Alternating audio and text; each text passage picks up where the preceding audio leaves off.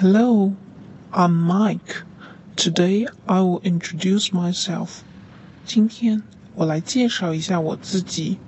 不过听完之后，你需要回答一个问题：What color is my T-shirt? Hello, I'm Mike.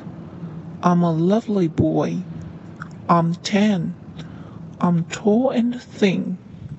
My eyes are big. I like to eat pizzas and drink cola. I like blue. Look, my new t-shirt is blue.